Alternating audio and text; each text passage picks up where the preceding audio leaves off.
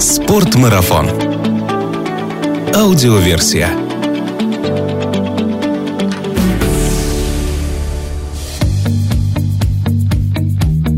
Всем привет! Это Артур Ахметов и Спортмарафон аудиоверсия. В этом подкасте мы немного говорим о спорте, но много об активном отдыхе, спортивных увлечениях, путешествиях, приключениях и снаряжении для всего этого. Если вам нравится наш подкаст, расскажите о нем друзьям, так вы поможете нам сделать аутдор популярнее, а значит в нашей стране станет еще больше людей, ведущих здоровый и полезный образ жизни. А если ваш образ жизни – горы – то вам не обязательно смотреть всегда на высокие и крутые горы, ведь у нас в стране есть очень гостеприимные, разнообразные и очень комфортные для путешествий Уральские горы. Сегодня поговорим о них. А поскольку в качестве собеседника я выбрал человека, который ни на секунду не может расстаться с ними, это интервью мы записываем по телефону. Со мной на связи путешественник, фотограф, амбассадор магазина «Спортмарафон», сам себя называющий амбассадором Уральских гор Олег Чагадаев.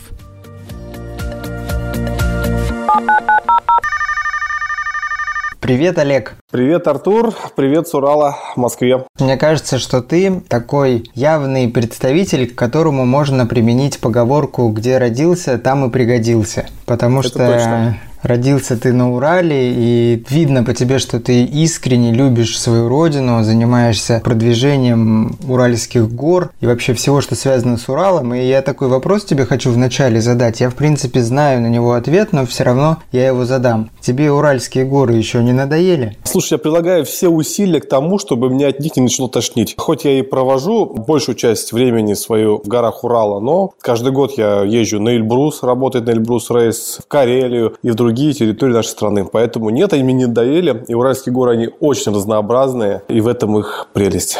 Когда-нибудь ты ловил себя на мысли, вот куда-то приезжаешь, что, а пожалуй, здесь-то получше, чем на Урале? Сложно сказать э, получше. На самом деле в любых горах лучше, чем на Урале, и хуже, чем на Урале. Горы, они все разные. И, знаешь, я себя ловил скорее на мысли, что когда я приезжал на Кавказ, первый раз в жизни я приехал, я такой посмотрел на Кавказские горы, на Ужбу, там, на Дангус-Арун, и подумал, очень круто. Но Урал круче. Урал роднее. Ладно, тогда давай разбираться, чем же Урал все-таки хорош, чем он крут. Ну и давай начнем немножко с основных и базовых вещей. Вообще, в принципе, немножко географии. Что такое Уральские горы, где они, в принципе, находятся. Вдруг кто-то не знает. Да, вопрос очень смешной, потому что я думаю, все люди, которые разговаривают на русском языке, они знают, что такое Уральские горы. Да и не только люди, которые живут в России, потому что Уральские горы – это горы, которые делят две части света, Европу и Азию. Именно по этим горам проходит граница Евразии. Находятся в центре России и раскинулись даже от южных степей Казахстана до полярных наших областей, до Карского моря. А потом они переходят еще и в новую землю. Но это две с половиной-три тысячи километров. Делят всю Россию на две части. Это Среднегорье. Я думаю, что не каждый относит к Уральским горам еще новую землю, потому что ну, сложно понимать, что это продолжение гор. Поэтому я тебе и задал задал этот вопрос, что именно входит в Уральские горы и как Ну, это понимать? вопрос дискуссионный по поводу Новой Земли. Можно сказать, что это и Урал, но фактически это уже, конечно, остров. Ну, не будем вдаваться в эти подробности. Мне кажется, это должны об этом рассуждать геологи, ученые. Но в целом, как бы вот от Казахстана до Карского моря горный хребет. Самые длинные, самые протяженные, самые разнообразные горы страны. А известно ли тебе происхождение слова «Урал»? Это неизвестно никому сейчас, даже мне. Есть несколько теорий происхождения слова Урал. Вообще топонимика на Урале очень интересна. Если мы пойдем, допустим, с юга на север, то можно посмотреть, какие народы живут на территории Урала и как осваивался Урал. Самая распространенная, самая такая популярная версия, что название Урал имеет тюркского происхождения от народов, которые населяют южный, соответственно, Урал, башкиры, казахи. У нас на Южном Урале есть хребет Уралтау, который, может быть, не самый высокий хребет на Южном Урале, но но водораздельный и самый протяженный. У башкир есть эпос, которому уже почти тысячу лет Урал-Батыр. И, скорее всего, Уральские горы пошли от тюркского языка. Но есть интересный нюанс вообще вот всей этой истории. Если смотреть историю освоения Уральских гор, то в старину Урал начал осваиваться не с юга, а, как можно подумать, а где-то в центральной, в северной части. И там Уральские горы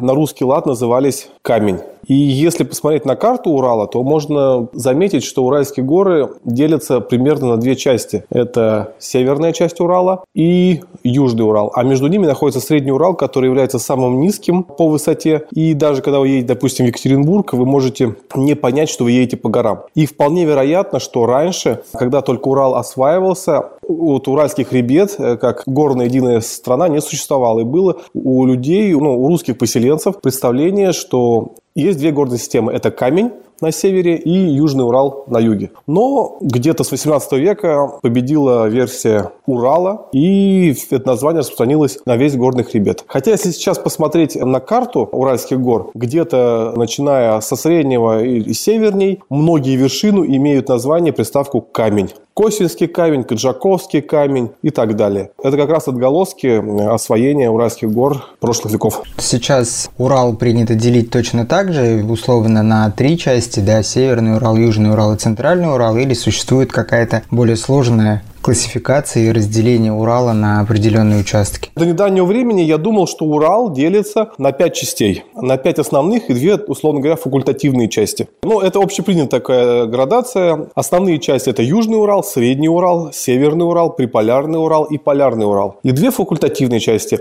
На крайнем юге в Казахстане горы Мугаджары и на крайнем севере хребет Пайхой. Ну вот буквально недавно я прочитал книгу замечательного нашего ученого из Оренбургской области Чебелева и он предлагает еще выделить два дополнительных района Урала. Это Заполярный Урал и Приюжно-Уралье. То есть даже до сих пор у ученых нет четкого понимания, на какие части делить Урал. Но в целом, конечно, наука, она э, традиционно делит вот на пять основных и две таких дополнительных. А это уже какие-то отдельные ответвления в научной мысли. Насколько мне известно, Уральские горы относительно молодые горы, и они в текущий момент продолжают формироваться. Правильно ли это? Ты просто пролил бальзам на мое сердце. Я с содроганием ждал того момента, когда ты скажешь, что Уральские горы – это самые древние горы в России, а может быть и на Земле. Да, да, Уральские горы, они достаточно молодые. Они, скажем так, вполне среднего возраста для России. Такие же, как Алтай, как примерно Кавказ. Они продолжают расти в какой-то части. Ну, видишь, Урал очень протяженный, и в разных его частях Уральские горы, хотя, в общем, конечно, их история происхождения общая, но в разных его частях механизм механизмы происхождения Урала были немного разные. И есть более древние части, есть более молодые, есть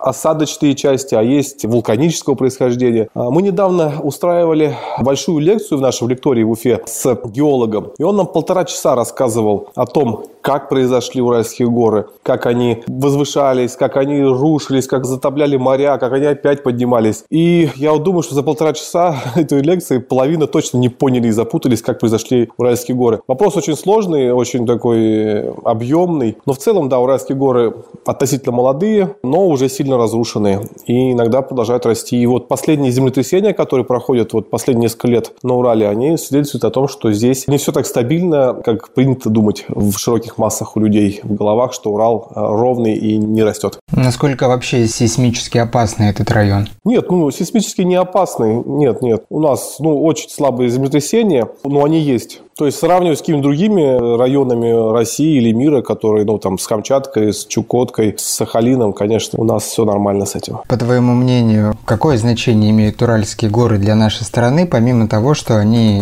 являются неким разделителем и частью наверное, не очень правдивой фразы, что за Уралом жизни нет. Слушай, Уральские горы очень важные горы в истории страны. Это первый такой самый большой промышленный район. До сих пор это один из самых промышленных районов страны освоенных. Да? Они одни из самых богатых по полезным ископаемым. Вокруг них живет 20 или 30 миллионов человек э, населения нашей страны. Поэтому они занимают достойную, как это сказал наш известный поэт, Урал – опорный край державы.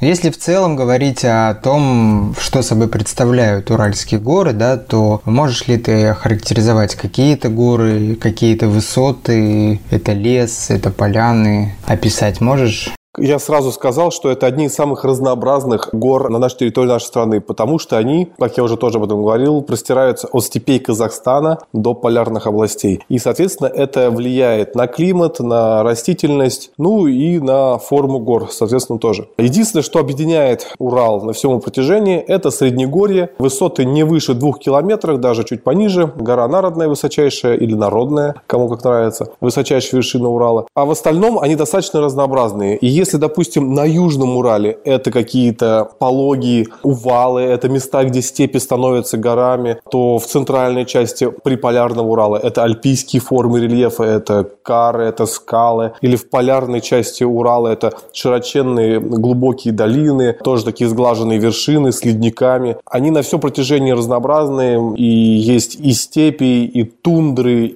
и тайга глубокая, как на Северном Урале, на Среднем Урале. Поэтому каждый может себе найти какие-то интересные места, и можно путешествовать по этим горам очень долго и наслаждаться разнообразием. И сколько ты уже путешествуешь по Уральским горам? Я вообще начал путешествовать после окончания института в 2005 году. Соответственно, всего 14 лет. А, 15 уже. Тогда рассказывай, в чем туристическая привлекательность у Уральских гор? Я боюсь опять повторить начало ответа на прошлый вопрос. В чем туристическая привлекательность Уральских гор? В чем вообще туристическая привлекательность гор? Потому что это горы, это одна из самых прекрасных форм рельефа, которые существует в мире, да, и интересны для человека. Но опять же, надо смотреть по районам. Если мы берем Южный Урал, то это одни из самых безопасных гор в стране, это одни из самых обжитых, одни из самых удобных для путешествий горных систем страны. Сюда ты можешь приехать, быть не сильно подготовленным, и ты можешь быть уверен, что ты всегда выполнишь какие-то свои задачи в горах. Это не как в Приэльбрусе, когда ты, условно говоря, приезжаешь на поляну Азау, начинаются дожди, мосты смывают, и тебе приходится эвакуироваться на вертолете. А на Южном Урале такого нету. Из Москвы до Южного Урала лететь 2 часа, ты садишься в машину, и через 3 часа ты в горах. То есть фактически через 5 часов ты уже в горах сходил, что захотел, и вернулся. Олег, скажи, если мы говорим про Южный Урал, то какие наиболее удобные города города для авиасообщения? Ну, Южный Урал и Средний Урал, наверное, нужно рассматривать два этих района. Самые обжитые, самые инфраструктурно развитые районы Урала. Прилететь удобно на западных склонах Урала, это, если идти с юга, Оренбург, Уфа, Пермь, Ижевск. На восточных склонах Урала это Челябинск и Екатеринбург. Ты прилетаешь, садишься на машину, и через 2-3 часа ты уже в горах. Также проходят федеральные трассы из Москвы на восток через э, эти горы. Проходят железнодорожные ветки. Доехать вообще проблем нет. Доезжаешь на поезде, прям выходишь в горах, и вот тебе сразу пошел в горы. Восхождение практически. Какие самые наиболее популярные маршруты на Южном Урале и что туда приезжают люди посмотреть? Я думаю, на Южном Урале надо говорить не про маршруты, а про районы. Если говорить про районы, то это, конечно, район горы Ремель с другими вершинами и хребтами вокруг него. Это национальный парк Таганай, это центральный Южный Урал с национальным парком Башкирия, это центральный тот же Южный Урал э, с заповедником Капва пещера.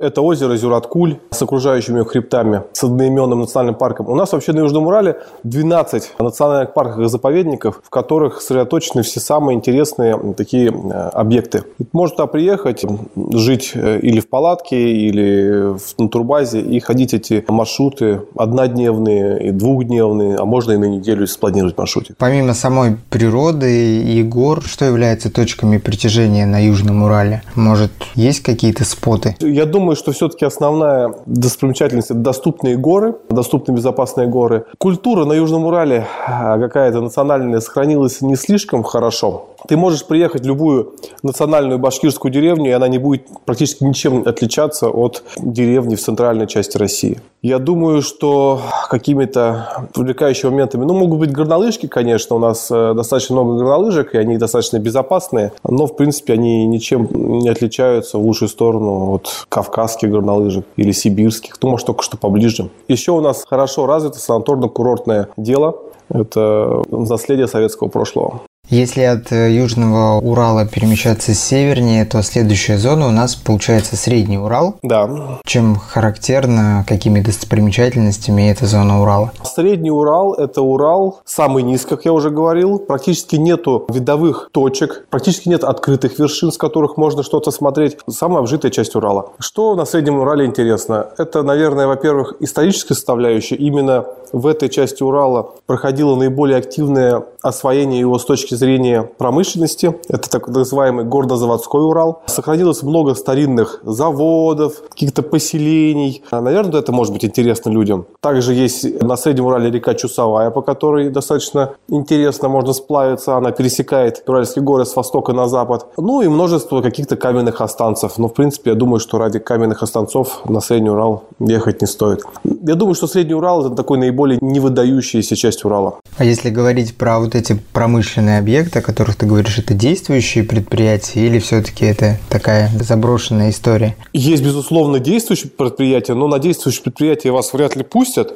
А вот заброшенные какие-то маленькие заводики 17-18 века, которые где-то сохранились в лесу, э, в каких-то деревнях. Вот это вот э, может быть интересно для определенной категории граждан. Очень интересно про это писал Александр Иванов в своих книгах, писатель. Всем рекомендую почитать, кто интересуется такой вещью. Ну, ты упомянул реку Чусовая, и я да. помню произведение «Золото дураков» она называется, по-моему. «Золото бунта».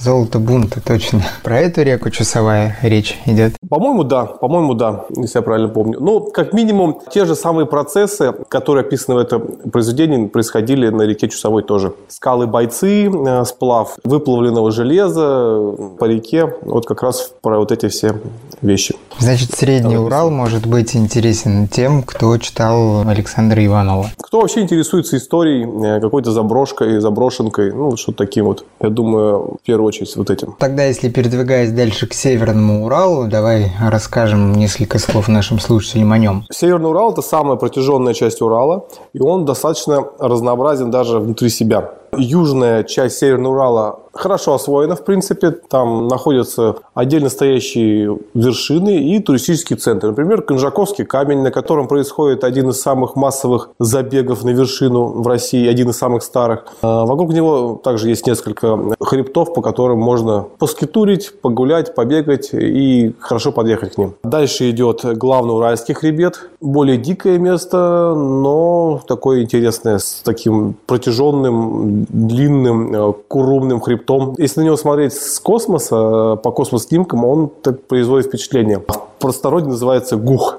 главный Уральский хребет. А дальше уже идут совсем дикие места, которые редко посещаются, там много заповедников. Потом у нас настает перевал Дятлова, самое одиозное место и самое, наверное, известное место на Урале, к сожалению. Во-первых, оно известно своими дурными, грустными событиями, а во-вторых, тем, что оно из себя ничего интересного не представляет, но является самым популярным местом на Урале, к сожалению, опять же. Потом начинается Печоро-Лычский заповедник, на территории которого находится хребет Мань-Пупунер, знаменитый своими останцами. Туда можно прийти пешком, маршрут составляет примерно 100 километров туда-обратно, 120, либо прилететь на вертолете, час лететь, даже меньше. А на хребет Мампунер одно из чудес России. А дальше идут уже совсем-совсем дикие места. И если бы не газопровод, который проходит в районе перевала Пеленер по Северному Уралу, это такой определенный ключ к этой части Северного Урала, то те места были бы совсем дикими. Но по газопроводу можно заброситься официальным способом через национальный парк Юга-2 в эту часть Северного Урала и сходить на высочайшую вершину Северного Урала, город Тель-Постис. Очень красивое место, дикое, много медведей, много ягод и первозданная природа. И уже вот у подножия горы Тель-Пасис Северный Урал заканчивается и начинается приполярный Урал. Вот это самая высокая вершина, и высота ее составляет... Высота горы Тель-Пасис составляет... 1617 метров. Я нашел Да, быстрее. ты нашел, что ли, уже быстрее? Молодец. Да, вот, точно, 1617 метров. У меня Все карты правильно. нет, но у меня есть интернет. Да, правильно. А если мы говорим вообще про самые высокие горы, ну, ты говорил, что гора народная или народная. Тебе, кстати, какая версия нравится больше всего? Я считаю, что правильно говорить гора народная, и, скорее всего, это так и есть, это так и подтверждается исторически. Но в народе прижилась народная, поэтому как бы можно говорить и так, и так, наверное. Ну вот, если с горами и самыми высокими точками все понятно, насколько мне известно, Урал еще славится своими пещерами. Да, есть такое дело. Мог бы ты немножко рассказать про эту часть Урала, какие здесь самые популярные пещеры, может быть, какие самые глубокие из них, и можно ли туда также попасть? Я, конечно, не спелеолог. Спелеология – это маленько отдельная область знаний. Спелеологи вообще загадочные существа, люди, которые живут в своем мире и стараются не рассказывать про пещеры ничего не посвященным. Потому что последняя терра инкогнита на Земле – это пещера. Ну, наверное, да, да, да, да. Вообще у нас Южный Урал является, наверное, одним из главных пещерных районов всего Урала. Центральная часть Южного Урала, как раз вот где национальный парк Башкирия, где Капова пещера, сосредоточено очень много пещер и сосредоточены самые самые глубокие, самые протяженные пещеры всех Уральских гор. Ну, к ним относятся пещеры Кутук-Сумган, пещера Киндерлинская, Пропащая яма. Что можно сказать про эти пещеры? Пещеры у нас, в принципе, не большой сложности как и все на Урале. По-моему, до третьей категории сложности, если я правильно помню. Конечно, не сравняться с пещерами, пропастями где-нибудь в Абхазии, в Крыму, на Кавказе. Но, с другой стороны, это отличный полигон для тренировок. Есть пещеры, доступные для посещения людям неподготовленным, но надо понимать, что эти пещеры представляют обычно из себя не самое приятное впечатление. И, наверное, спелеологов понять можно, почему они стараются защищать свои пещеры.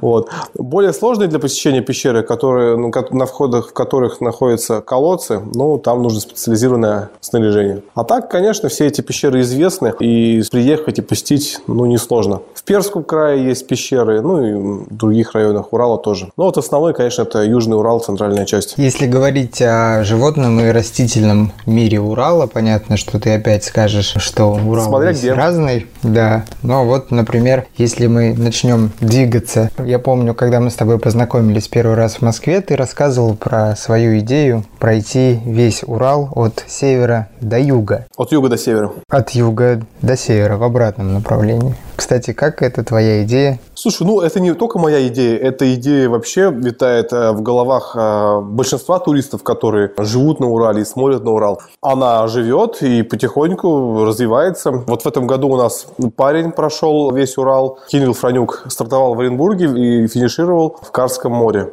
Единственное, что он как бы одну треть Урала не прошел, обошел это все по дорогам, поэтому нельзя засчитать это прохождением всего Урала. Но попытки такие предпринимаются, и возможно, что я когда-нибудь предприму, но здесь много факторов. Тут надо как минимум 2-3 месяца на этом. Давай представим, что у тебя появились эти 2-3 месяца, и ты угу. вышел с юга на север. Э, каких угу.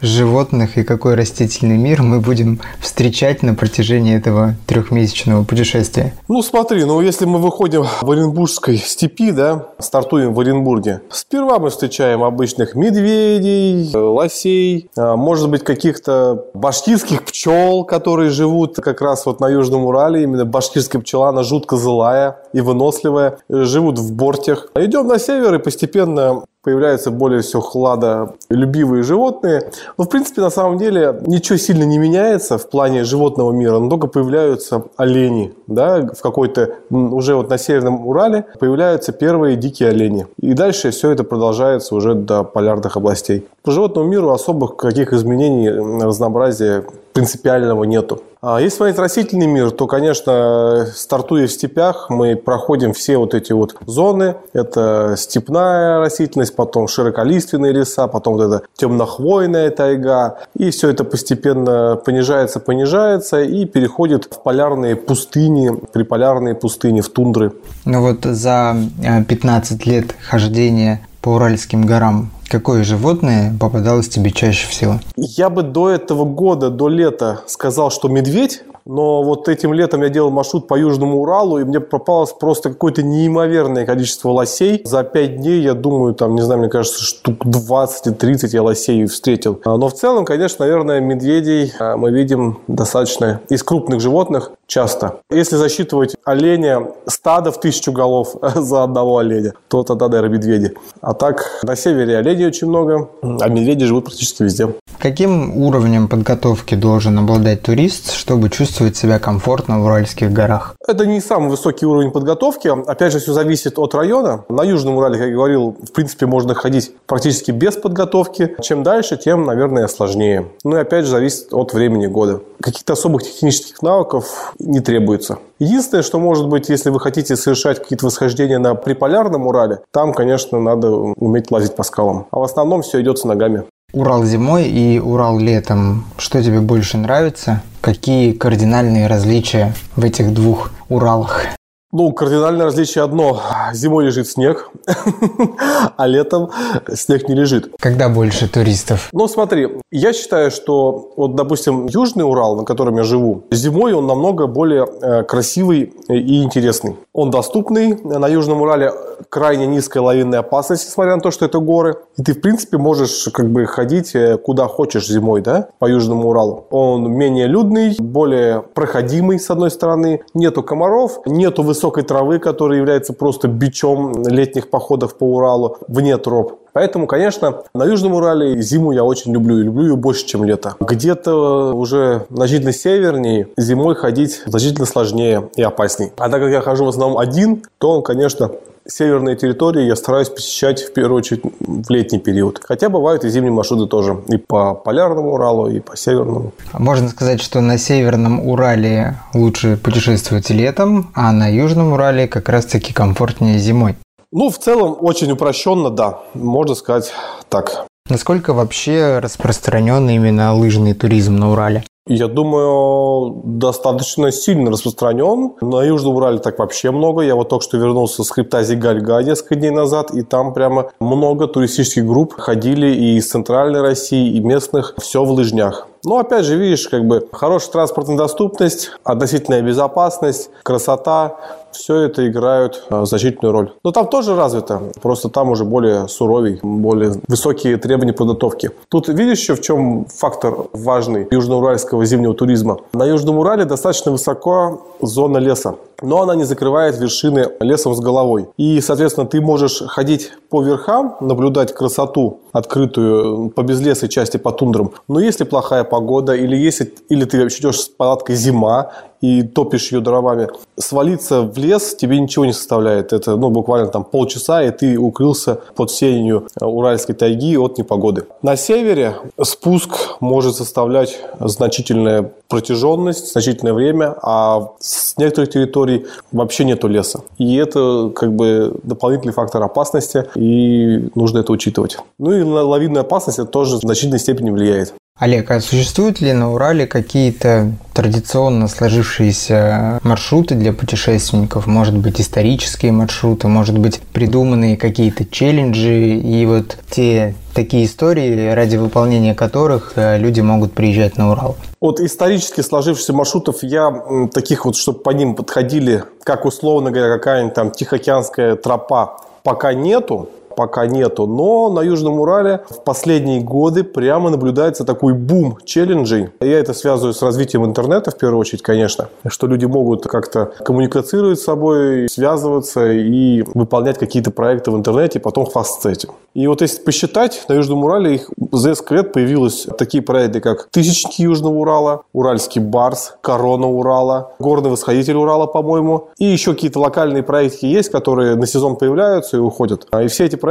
они как бы связаны такой общей целью. Ты что-то делаешь в горах, восходишь на какие-то вершины, возвращаешься в город, пишешь отчет, заходишь на сайт, отмечаешься и получаешь какие-нибудь плюшки, бонусы, уважения. И это прямо-прямо у нас э, развивается очень хорошо на Урале. На твой взгляд, какие из подобных челленджей самые интересные? Ну, я думаю, что один из самых интересных челленджей, который придумали мы в нашем вот посольстве Уральских гор с нашим ювелирным брендом, это корона Урала. Восхождение на все высочайшие вершины Уральских гор. Ну, точнее, на высочайшие вершины пяти районов Урала. Это Иремель, Ослянка, Тель-Пасис, Народная и Пайер. То есть, соответственно, южный, средний, северный, приполярный, полярный. Потом очень интересный проект – это «Тысячники Южного Урала».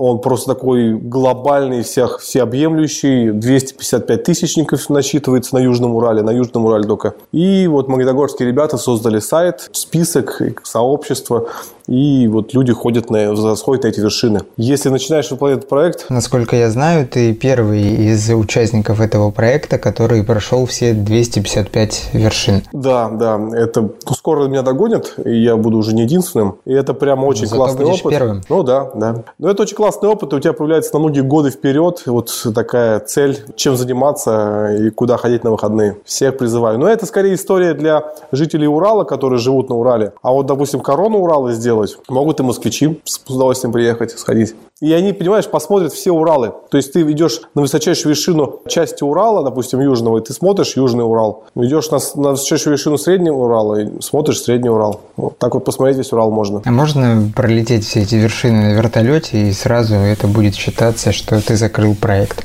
Ну, если человек так сделает, это будет вообще ему респект и уважуха, я думаю, да, мы прям с удовольствием ему вручим серебряную корону за это. Потому что, э, ну, это просто невозможно физически. Пролететь на вертолете 2500 километров без дозаправок, а там, ну, на севере очень мало где можно заправиться. Поэтому вряд ли это получится. Если бы я задал тебе вопрос следующего содержания, я хочу первый раз вообще пойти в горы и хочу сделать это на Урале. Что ты мне посоветуешь? Ну, тебе посоветовать именно про Урал что-то или такое общее? Если общее, то я тебе посоветую идти не ногами, а головой, что-то такое философское. А если про Урал, я скажу, окей, и едешь э, в город Златоуст и идешь в поход по национальному парку Таганай. Это один из самых таких friendly городных районов Урала для начинающих туристов, путешественников. Что можно посмотреть в парке Таганай? Ну, там горы, горы, там есть огромная каменная река, это одно из таких уникальных торговых предложений, условно говоря, Урала, Южного Урала. А, горные вершины, скалистые вершины, и между этими вершинами есть приюты туристические, ты можешь ходить по этому Таганаю и ночевать в приютах. Ну, ты можешь приехать также на Иремель сходить, там у нас, в принципе, вот начинать с Южного Урала, я советую. Прямо Южный Урал, я вот всем говорю, это самые безопасные горы в стране. Олег, давай займемся немножечко рекламой. Если люди захотят побольше почитать про Южный Урал, про Северный Урал, вообще про Урал, может быть, ты посоветуешь какие-то ресурсы, где они могут найти эту информацию?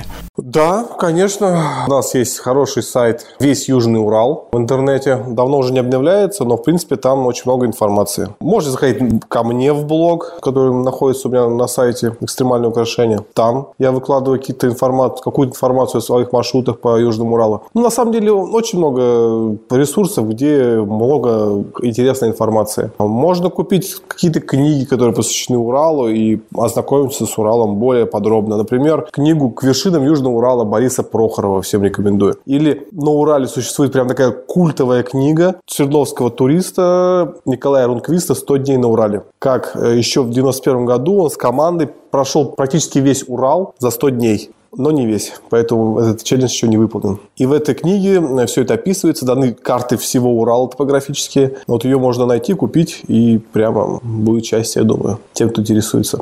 Вот. А еще можно зайти на YouTube и подписаться на мой канал. Там выпускаем лекции, посвященные Уралу, и записываем видосы из походов по самым интересным местам Урала. Олег, твои ближайшие планы на 2020 год, который недавно совсем наступил, можешь ли ими поделиться? Да, наверное, могу. Я не, не суеверный. У меня в этом году как минимум запланированы две крайности на Урале. Это посетить крайнюю южную часть Урала, хребет Мугаджары – в Казахстане и крайнюю северную пройти хребет Пайхой, дойти до острова Вайгач. Вот это, как, это такой минимум уральский. Самое то, что нужно сделать. Ну и практически каждые выходные выезжать в горы, снимать, фотографировать. Урал большой, есть тут чем заняться еще мне. Ну что же, спасибо тебе за это своеобразное введение в Уральские горы. Я надеюсь, что слушателям нашего подкаста эта информация будет полезна, а у тебя вот есть возможность, если ты, конечно, хочешь, еще раз их пригласить на свою родину. Конечно, приезжайте все на Юрал. Если вы будете заезжать через Уфу, заходите к нам. Мы открыли в Уфе специальное место, так называется посольство Уральских гор, где, когда мы не в горах, мы всех ждем и рассказываем о том, куда сходить, как сходить, что сделать, что посмотреть на Урале. Добро пожаловать! Урал ждет всех. Надеюсь, было интересно, надеюсь, было не слишком сумбурно. Ну, видишь, Урал огромен, информации много. Можно записать будет еще пару подкастов, но более таких э, специализированных. Подумаем над этим. Олег, я тебе желаю исполнения твоих желаний и в плане путешествий и других в 2020 году. Продолжай любить горы и я надеюсь, что встретимся с тобой в горах. Обязательно. Приезжай на Урал.